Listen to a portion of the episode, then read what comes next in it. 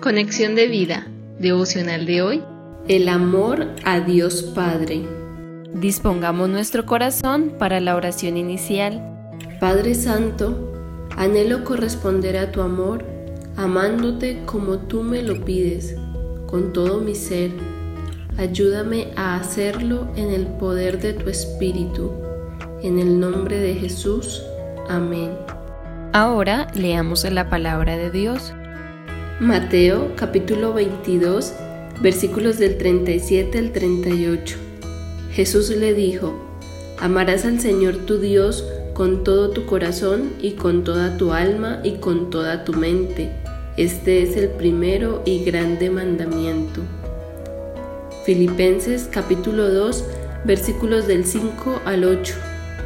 Haya pues en vosotros este sentir que hubo también en Cristo Jesús, el cual, siendo en forma de Dios, no estimó el ser igual a Dios como cosa a que aferrarse, sino que se despojó a sí mismo, tomando forma de siervo, hecho semejante a los hombres, y estando en la condición de hombre, se humilló a sí mismo, haciéndose obediente hasta la muerte y muerte de cruz. Juan capítulo 15 versículo 10 Si guardareis mis mandamientos, permaneceréis en mi amor, así como yo he guardado los mandamientos de mi Padre y permanezco en su amor. La reflexión de hoy nos dice, sin lugar a dudas, Jesucristo es nuestro mejor referente para saber cómo debemos amar a Dios Padre, pues Él mismo nos declara que debemos amarlo con todo nuestro corazón, con toda nuestra alma y con toda nuestra mente. Pero, ¿Cómo hacerlo? ¿Cómo amar a Dios como Jesús? Filipenses 2 del 5 al 8 nos muestra cómo lo hizo Jesús. Primero nos indica que en él hubo un sentir.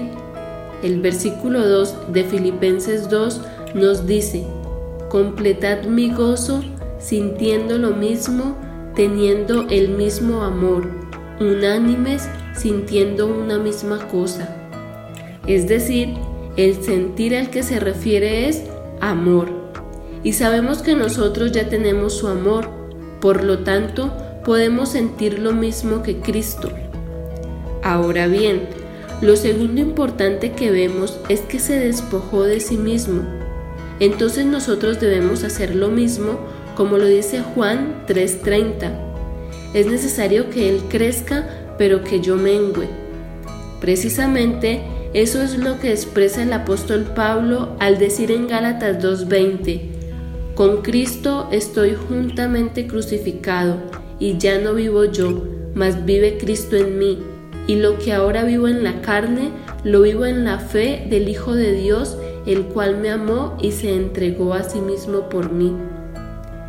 Debemos despojarnos de nuestra carnalidad, orgullo y pecado, para dejar que el amor de Dios nos lleve a la obediencia, que precisamente es el tercer punto para resaltar.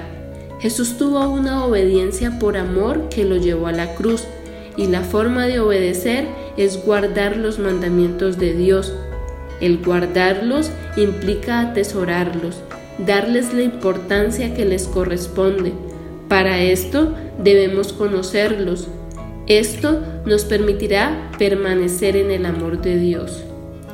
Con la ayuda del Espíritu Santo, teniendo el mismo sentir de Cristo, despojándonos de nosotros mismos y obedeciendo, estaremos amando al Padre como Él nos lo pide. Visítanos en www.conexiondevida.org. Descarga nuestras aplicaciones móviles y síguenos en nuestras redes sociales